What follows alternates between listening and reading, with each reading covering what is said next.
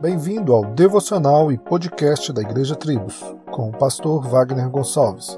Visite o nosso site www.igrejatribos.com.br. A igreja é o que há de mais belo no planeta. Apesar de ser composta por pecadores, ela é gerida por Cristo, que faz parte do seu corpo. Uma vez regenerados e selados com o Espírito da promessa, temos comunhão com Deus e somos um com Ele.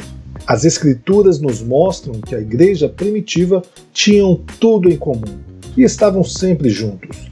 A unidade pregada por Jesus comprova que eles eram seus discípulos. Hoje, em um tempo de muitas divisões, grupos e partidarismos, promover a unidade eclesiástica e familiar dos irmãos aparenta até ser um milagre, mas deveria ser rotineiro em nossa caminhada de fé e cosmovisão.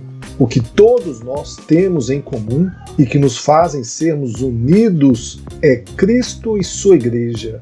Portanto, glória a Deus por nossa unidade cristã. Ó, oh, quão bom e quão suave é que os irmãos vivam em comunhão.